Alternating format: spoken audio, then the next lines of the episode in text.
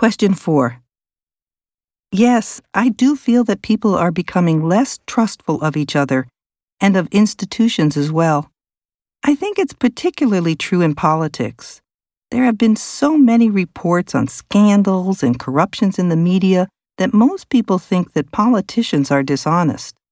It's unfortunate because I think that actually the majority of them really are trying to make a difference in society, but a few bad apples have given them a bad reputation. I read that psychologists have found that people have a tendency to remember negative things that happen and forget about positive things. So I think this could be one reason that people have a negative image of politicians these days.